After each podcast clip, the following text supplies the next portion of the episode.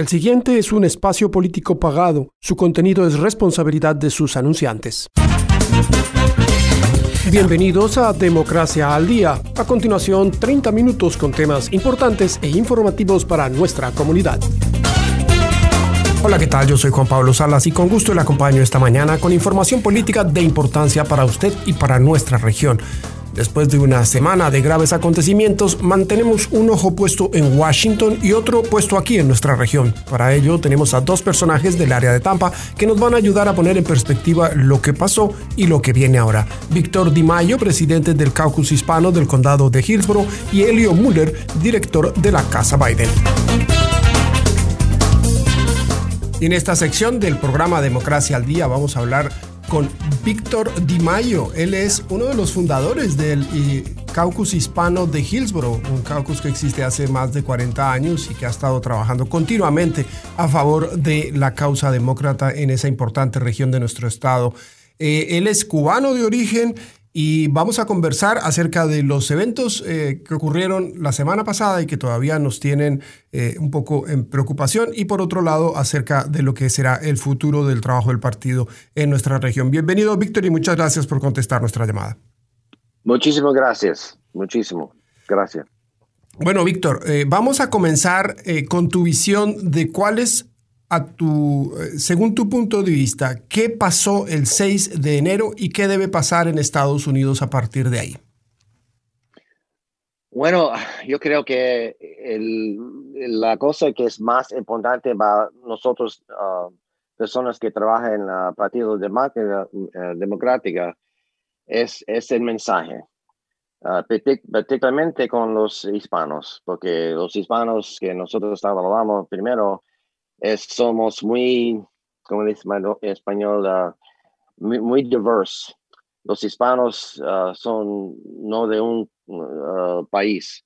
Los hispanos son cubanos, puertorriqueños, colombianos, mexicanos, venezolanos. You know, es, es muy difícil para, para tener un mensaje para nosotros, you know, como un grupo Ah, porque nosotros tenemos cosas que nosotros queremos hacer diferente. En función de eso que me cuentas, ¿cómo, ¿cómo interpretas tú desde una perspectiva hispana los acontecimientos del Capitolio eh, el 6 de enero? ¿Cómo los hispanos debemos ver lo que pasó en Washington ese día?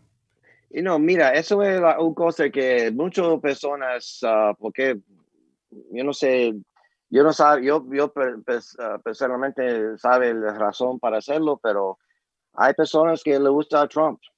Mira, hay, muchas personas en, en, en nosotros países que son eh, uh, no le gusta las personas uh, como nosotros, uh, no le gusta, you know, it's, it's, it's, it's, it's complicado, pero entonces Víctor nos dice que esta gente intentó destruir el Capitolio. Estoy tratando de entender, me parece que es loco y por eso acusamos directamente a Trump, porque él ha estado avivando las llamas y por eso las cosas sucedieron.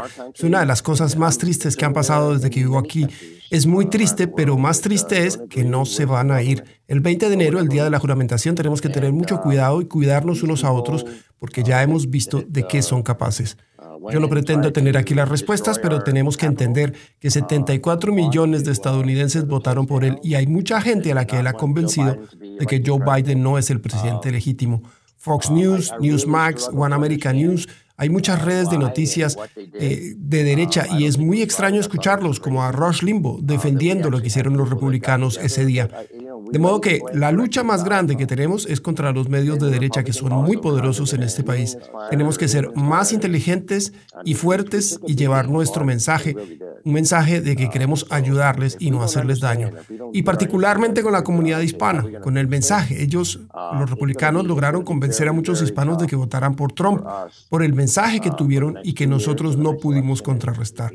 Nos han dado un golpe en la Florida y si no lo entendemos y no sabemos cómo lo vamos a resolver, vamos a seguir perdiendo. Tenemos que unirnos, resolver el mensaje, entender esto y crear un buen mensaje para que el republicano no vuelva a ganar en la Florida. Hablando de ese mensaje, ¿qué crees tú en este momento que debe contener el mensaje de los demócratas para los hispanos? What are Democrats supposed to be talking to our people? Bueno, yo creo que el mensaje es that we have to get back to the basics of what made Democrats successful. Barack Obama El mensaje es que debemos volver a lo básico. ¿Qué hizo que los demócratas triunfaran con Obama y por qué perdimos después? Siendo un consultor político, yo salgo y le pregunto a la gente, hacemos encuestas, ¿qué quiere? ¿Qué lo hará feliz? ¿Qué espera de nosotros para tener un mundo mejor? Los republicanos tienen un mensaje muy simple. No más impuestos, no más gobierno. El mensaje de los demócratas, en cambio, es muy complicado. Nos va muy bien explicando que si quieren educación y oportunidades podemos dárselas. Lo que a la gente le importa, como la salud, es lo importante para ellos. Gracias a Obamacare, 34 millones de personas tienen ahora un seguro de salud. Antes de eso uno no podía comprar seguro por condiciones preexistentes. Ahora eso se puede hacer. Eso ha sido revolucionario. Tengo que felicitar a los republicanos por su mensaje simple. Los demócratas hemos sido muy pobres a la hora de enviar nuestro mensaje. Incluso nuestros amigos progresistas los republicanos tomaron su mensaje y lo convirtieron en socialismo y así nos ganaron. Lo repitieron una y otra y otra y otra vez. Eso es puro mercadeo 1.0. Tenemos que aprender de su libro y hacerlo nosotros mismos. Tenemos que lograrlo. En Miami tenían en ese mensaje socialista en junio y nosotros empezamos a tratar de contrarrestarlo a partir de agosto. No, no, no. Tenemos que invertir todo el año, invertir en la comunidad hispana y llevarles nuestro mensaje. Espero que cuando Donald Trump ya no esté, el Partido Demócrata pueda salir a predicar que el mensaje de los republicanos no es realizable. Ahora podemos mejorar Obamacare, favorecer a los estudiantes con sus deudas y lo más importante de ahora, la pandemia. Todo lo que hizo Trump ha sido un desastre. Esto ha venido ocurriendo desde hace un año, la pandemia. Intente conseguir una vacuna en la Florida. Es imposible. Ah, no me olvidaré cuando Trump dijo, no somos como Venezuela. Pero hay que mirar bien las cosas. El gobierno debió haber hecho algo y no lo hizo. Tenemos cientos de miles de americanos que han muerto por esto y decenas de millones de personas afectadas por este virus.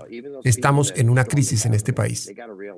El presidente electo Joe Biden dijo, este es un momento en el que el gobierno tiene que ponerse las pilas y hacer lo que debe. Trump falló al hacerlo, como en sus casinos. Ahora es hora de cambiar. Si no lo hacemos, qué vergüenza. Tenemos que concentrarnos en lograr lo mejor y llevar el mensaje. Incluso los que atacaron el Capitolio, ellos tienen que entender que son la minoría. Apelar a la gente del medio que no sabe a dónde ir, decirles, perdimos el mensaje, tenemos que regresar y dar nuestro mensaje con más claridad. Y todo el tiempo, todo el año, tenemos una oportunidad de oro si empezamos ahora mismo a registrar gente. Aquí hay mucha gente que está migrando y está cambiando de filiación, que dejaron el Partido Republicano y se registraron demócratas o independientes. A los demócratas y a los independientes, a ellos es a quienes tenemos que hablar. Siempre habrá gente a ambos lados. Tenemos que apelar a quienes nos van a dar ayuda y quienes nos van a hacer ganar las elecciones, llevarles nuestro mensaje y hacer algo bueno por el país.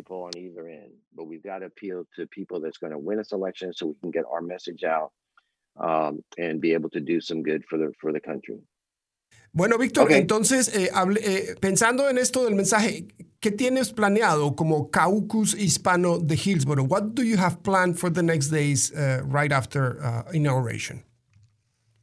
Um, well, we're um, we we kind of work independently. Uh, the, the, Hillsborough Democratic Hispanic Caucus. We've always worked independently of the state caucus and even of the local DEC. I mean, we have our own. Uh, we raise our own money. We have our own budget. Uh, we've been very very successful. You know, for the last Nosotros trabajamos de manera casi independiente del caucus del Estado e incluso conseguimos nuestros propios fondos, algo que aprendimos desde la era Clinton. Siempre tuvimos Casa Biden, Casa Obama, Casa Clinton, Siempre hemos estado muy activos y cada dos años en el corazón del distrito hispano en Tampa para atraer a los hispanos en Hillsborough y el área de Tampa Bay. Estamos tratando de arreglar las comunicaciones con el caucus del Estado, pero ahora mismo nos vamos a concentrar en lo que estamos haciendo. Nuestro amigo Elio Muller, por ejemplo, él es quien maneja Casa Biden con su hija Angelique y un ejército de voluntarios. Incluso durante la pandemia hubo cientos de voluntarios. Hillsboro es un mar azul a pesar de todas las batallas. Pudimos darle la vuelta a varios puestos. Ahora tenemos supermayoría. Hace poco eran cinco republicanos y, y dos demócratas. Hoy es al revés. Lo mismo en la Junta Escolar, en la ciudad de Tampa. La senadora Janet Cruz representa a los demócratas, Susan Valdés, el distrito donde está el aeropuerto. Hemos sido muy exitosos en nuestros esfuerzos y lo hacemos por nuestra cuenta. Tengo un gran equipo de trabajo como Helio, que trabaja muy duro. No es solo tocar puertas, sino enviar bien nuestro mensaje para que los medios nos presten atención.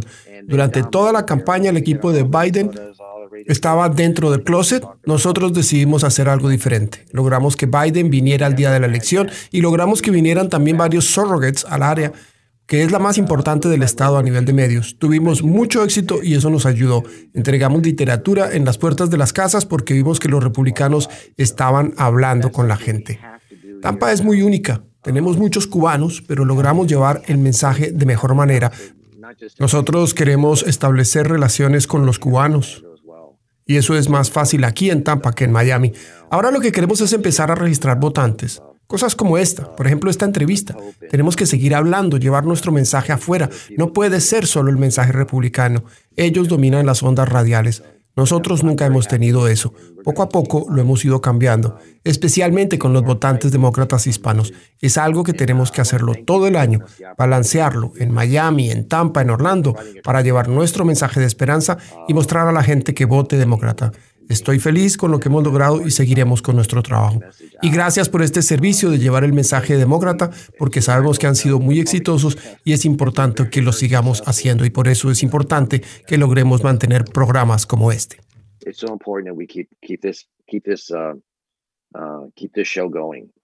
So I want to thank you for the opportunity and, and, and you know, let's keep it going. Let's keep, let's, uh, going. Thank you very much, Víctor. Muchas gracias por ese apoyo y esperamos que sí, que podamos continuar nosotros realizando nuestro trabajo. Eh, diviértete mucho el miércoles, ojalá que tengamos buenas noticias, que se logre neutralizar cualquier intento eh, de esta gente por hacer daño en estos días y que pueda empezar entonces una administración de Joe Biden con mucho éxito y mucho sabor. Muchas gracias, Víctor Di Mayo, presidente del caucus hispano del condado de Hillsborough, por sus palabras esta mañana. Gracias. Y ahora en el programa Democracia al Día vamos a hablar con nuestro amigo Elio Müller. Él es eh, de Tampa, él es un cubano de Tampa, lleva muchísimo tiempo trabajando allí. Actualmente es coordinador de cubanos con Biden, con Biden y además es el fundador de Casa Biden, que es uno de los puntos que hemos estado tocando nosotros en este programa en reiteradas ocasiones. Hoy hablamos con Elio porque pues hay muchas cosas importantes que han venido sucediendo y no podemos dejar de analizarlas y él es una persona con mucho conocimiento y mucha experiencia. Elio, bienvenido a Democracia al Día. Buenos días, Juan Pablo. Mucho gusto estar contigo. Sí, señor. Bueno, Elio, entonces el presidente Trump ha sido eh, enviado a juicio político por segunda vez. La Cámara de Representantes votó y la votación pues eh, tuvo una sorpresiva participación de 10 republicanos. Yo digo sorpresiva porque esperaba que fueran menos, hubiera querido que fueran muchos más, pero al menos 10 republicanos saltaron la barda y votaron con los demócratas. ¿Cuál es, a tu entender, la implicación política eh, que tiene este segundo juicio contra Donald Trump? Bueno, tiene, tiene muchas eh, implicaciones en diferentes dimensiones, ¿no? Porque eh, histórico en que es, el primer presidente que tiene dos impeachments. Solamente ha habido cuatro impeachments en la historia de la República y, Donald Trump tiene dos de los cuatro. Así que eso es, un impacto histórico. Eh, tiene la participación bipartidaria más grande de ningún impeachment en la historia. Y ahora eh, estamos esperando un juicio que va a ser diferente, el juicio de, impeachment que sucede en el Senado. El impeachment que sucede en la Cámara de Representantes es la acusación. Sí. Ahí donde se forma y se levanta el acta, por decir, de la acusación y ahora va a juicio y el juicio es en, el Senado y requiere dos tercios del voto en el Senado. Ah, muy difícil que dos tercios del voto se pueda adquirir debido a, a lo dividido que está el Senado, está 50 demócratas y 50 republicanos, eh, y, y, hace falta 17 republicanos que, que, voten junto a los demócratas para poderlo condenar. Aunque ahí, existe, cierta posibilidad en función de los datos que han venido surgiendo eh, respecto a la actitud que tiene Mitch McConnell. Parece que McConnell estaría dispuesto a considerar el impeachment, entre otras cosas, porque le gustaría sacar a Trump del Partido Republicano. Bueno, tendría sentido, pero ¿quién adivina a, Mitch McConnell? Cada vez eh, él se posiciona solamente para el poder del partido y ya la última vez sobraba evidencia para condenar a Donald Trump y no lo hicieron y dieron eh, camino para que ahora eh, sucedieran las cosas de la semana pasada que arriesgó la República, arriesgó la democracia de los Estados Unidos. Así que me perdona si no me pongo a, esperar eh, que, que, Mitch McConnell haga la cosa honorable. Pero si lo fuera a hacer, él pudiera convencer suficientes republicanos, senadores republicanos para votar por esta condena que es muy merecida. Y, y, y, tiene razón política para hacerlo porque Donald Trump ha sido una influencia no solamente dañina al país, ha sido una influencia dañina al Partido Republicano. Sí, eh, tóxico, absolutamente tóxico para los republicanos. Sí, sí, él, eh, Donald Trump sabemos tiene un seguimiento eh, fanático de culto y, eso ha sido un amenazo contra los republicanos más moderados, más eh, preparados, más capaces de, gobernación y ha dejado solamente extremistas en los cuerpos elegidos de los republicanos. Así que si quisiera eh, Mitch sanar a su partido de este cáncer trompista que lo ha contaminado, esto le daría la oportunidad porque eh, una condenación de Donald Trump, para empezar, prohíbe que pueda correr para otro puesto federal en su vida. Así que todo este, todo este planteamiento y todo, este, eh, eh, todo esto que, toda esta pantalla que ha empezado a hacer Donald Trump de correr otra vez en cuatro años, se apagaría con una condena. segundamente lo pueden condenar. estos son delitos muy serios, son delitos de, de una traición al país. Es el caso más serio que se ha llevado en la historia de ningún impeachment. Es el caso más serio que se ha llevado con ningún presidente o ningún eh, senador, nada en este país. Así que es una cosa tan seria que, que, hay, que hay que tomar justicia con ella si no eh, queremos invitar que se repita en algún futuro. Que es un poco lo que mucha gente consulta, ¿no? Y le pregunta con insistencia, ¿qué sentido tiene hacerle un juicio político a un individuo que ya para entonces no va a ser el presidente en ejercicio? Y lo que yo les planteo es que eh, lo importante en este caso es justamente dejar sentado un precedente que haga y deje bien en claro que una actitud como la que él asumió ese miércoles 6 de enero no vuelva a suceder en ninguna otra ocasión. Ese es básicamente el propósito, entiendo. El criminal que no tenga consecuencia por su crimen sigue cometiendo crimen y le hace eh, que otros cometan crimen. Ah, así que hay, que hay que hacer justicia, por eso tenemos leyes, por eso tenemos fiscales, tenemos corte y prisiones. Y esto se merece todo eso. Las sentencias por estos crímenes que se están discutiendo son muy altas, desde desde pena perpetual, 20 años. Estamos hablando de algunos de los crímenes más serios que existen en las leyes federales de Estados Unidos. Ahora, eh, el tema también tiene otras ramificaciones y es el hecho de que desconcentra un poco el esfuerzo y el, trabajo que va a tener que hacer el presidente Joe Biden una vez que asuma sus responsabilidades a partir del 20 de enero. ¿Cómo ves tú eh, que se vaya a manejar esa situación? ¿Tú piensas que el eh, el, nuevo presidente del Senado, el señor Schumer, va a decir vamos a hacer juicio por la mañana y por la tarde confirmamos funcionarios? ¿Sería básicamente la idea? Bueno, una, una de las cosas que, que, tenemos en el nuevo presidente Biden, que estuvo 40 años en el Senado, es un experto de cómo se maneja el, el trabajo y horario de las funciones del Senado. Así que él, él es una persona que, que, que puede influenciar mucho en cómo se maneje esto eh, para, para el propósito de que no se distraiga demasiado el Senado. Por ejemplo, lo más importante es la confirmación de todos sus nombramientos.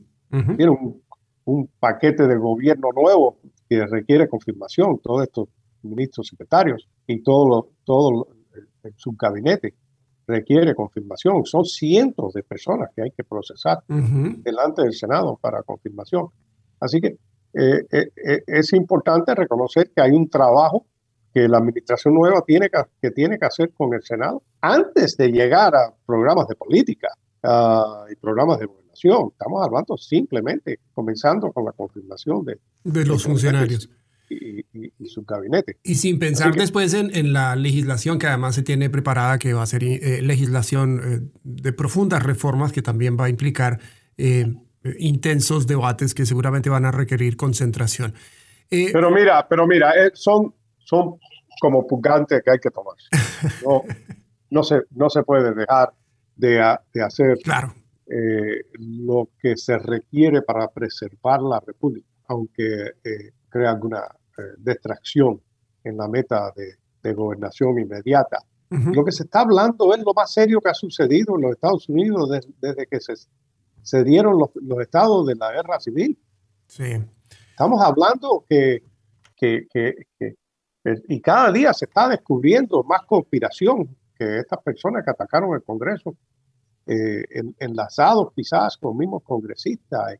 Y quién sabe dónde va a llevar esta investigación, porque esta investigación que ahora está llevando los fiscales empiezan a, a entrevistar a todos estos acusados que estaban envueltos en esto y sabemos que todos van a activar quién los mandó a hacer.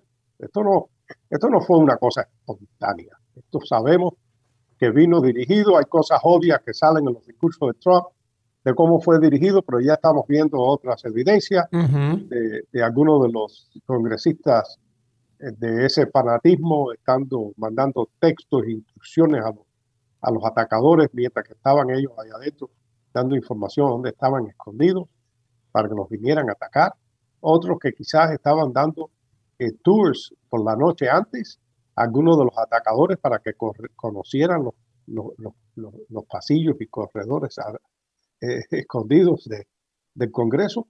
Estamos hablando de, un complot que cada día va a salir más información. No se puede ignorar, porque sea inconveniente para la nueva administración, no se puede decir, no, vamos a olvidarlo de esto, vamos a dejar que pase, vamos como dicen ahora los republicanos, vamos a reunificar el país. Así, ¿no? Helio, vamos eh, en, otros minutillos a hablar entonces de otras cosas más positivas que han venido ocurriendo, porque al final de cuentas, eh, desafortunadamente esto de Donald Trump nos ha distraído de la noticia más grande que ha ocurrido en estos días y que ocurría ese mismo día, que era el triunfo de dos demócratas en Georgia y las implicaciones que esto tiene. Analicemos eso un poco, Helio los triunfos que hemos tenido como comunidad. Bueno, hemos estado hablando del triunfo de, Joe Biden y Kamala Harris, que hemos rescatado al mundo de, esta gente que, que, nos iban a hundir y eso abre el camino para nuestra comunidad hispana. Estamos viendo que este nuevo presidente electo está nombrando, eh, ya van cuatro eh, nombrados a nivel de gabinete que son hispanos. Eh, en mi comunidad cubana-americana hay un cubano eh, eh, secretario de Homeland Security, que es el primer cubano que nombra a un presidente demócrata a, un gabinete. estamos viendo nombramientos por todo el gobierno. Yo he estado interactuando con la transición, la transición con una, con una participación enorme de hispanos.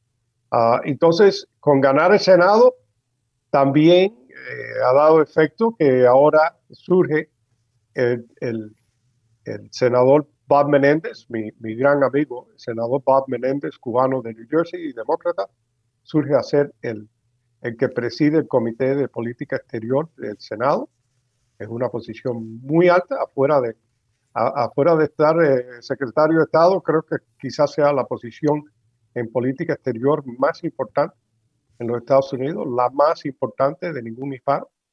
Ah, quizás y, en, un momento en un momento clave además cuando el, presidente Biden va a tener que eh, restablecer muchísimas relaciones que fueron eh, maltratadas durante la administración Trump, durante el aislacionismo de Trump. Entonces, y ahí tenemos ahora el, secretario de, Educación, el, el, el ex fiscal de California, Javier Becerra.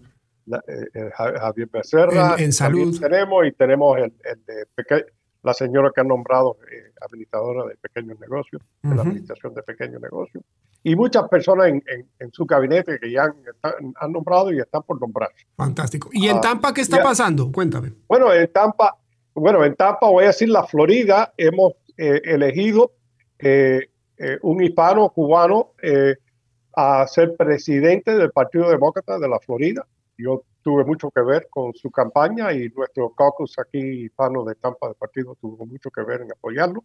Estamos muy felices, el exalcalde de Miami, Manny Díaz. ¿Qué es, lo que, ¿Qué es lo que ves tú en Manny, en Manny Díaz? ¿Qué fue lo que más te motivó para apoyarlo en un momento como el que está viviendo el Partido Demócrata de la Florida? Bueno, Manny es uno de mis más antiguos eh, colegas y, amigos políticos. Nosotros estamos llevando campañas demócratas juntos desde el año 86.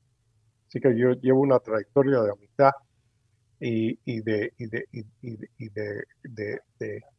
de, juntos en, en, las luchas políticas. Por muchos años fue un alcalde fabuloso, es una persona muy competente, es una persona que se lleva con mucho respeto una persona que conoce los temas, eh, una persona que ha gobernado como, como, como realmente bastante, bastante liberal, pero en lo que tiene que ver con los cubanos ha sido duro en la política con Cuba.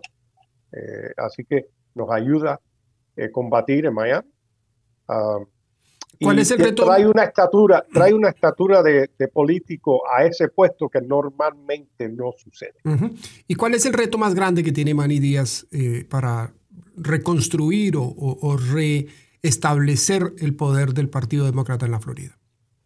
Bueno, hay que reorganizar el partido. Esto, eh, yo, yo estuve muy cerca de, mi amigo Simón Ferro en el, 90, cuando lo elegimos presidente del partido, otro cubano que fue presidente del partido y, y, y, acabado de terminarse una campaña, ya se acabó todo el dinero para nombrar gente, de trabajar, hay que reconstituir y recrear de nuevo casi todo el aparato administrativo y físico del, partido.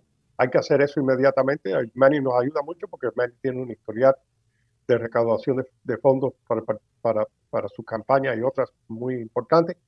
Entonces hay que hay que refortalecer el partido económicamente, nombrar un equipo de gente que va a empezar a, hacer trabajo. Pero yo creo que uno de, los proyectos más inmediatos que vamos a hacer es registración de votantes. okay. Es algo que no se hizo suficiente en, el, en, el, 2020 y ya en el 2021, antes que tengamos ningunos candidatos para gobernador o, o senado, más nada, tenemos que, usar este tiempo muerto antes de la campaña para, para eh, registrar hispanos en la Florida que no están registrados. Elio Müller, te agradezco muchísimo por tus palabras en esta jornada. Espero que sigas teniendo mucho éxito en tus labores en el área de Tampa y ojalá que a partir del 20 de enero eh, una historia nueva se empiece a construir en el país, que estoy seguro va a suceder. Me despido con decirle a los radioyentes que celebren con todas las tragedias que estamos viendo, es un tiempo de celebrar porque estamos triunfando y las cosas que luchamos en la campaña se están logrando. Y, vea todo el mundo lo que vale votar y que, el voto hispano siga eh, imponiéndose en, la política política del Estado Unidos de la nación. Gracias, Elio, que estén muy bien. Esto ha sido todo por hoy. Los esperamos la próxima semana por la Z 105.3 FM a las 7 de la mañana y a las 9 de la mañana por la número 1 99.1 FM y 1280 AM en Sarasota y Bradenton y en Tampa por la 101.1 FM. Contamos con su sintonía. Yo soy Juan Pablo Salas y le doy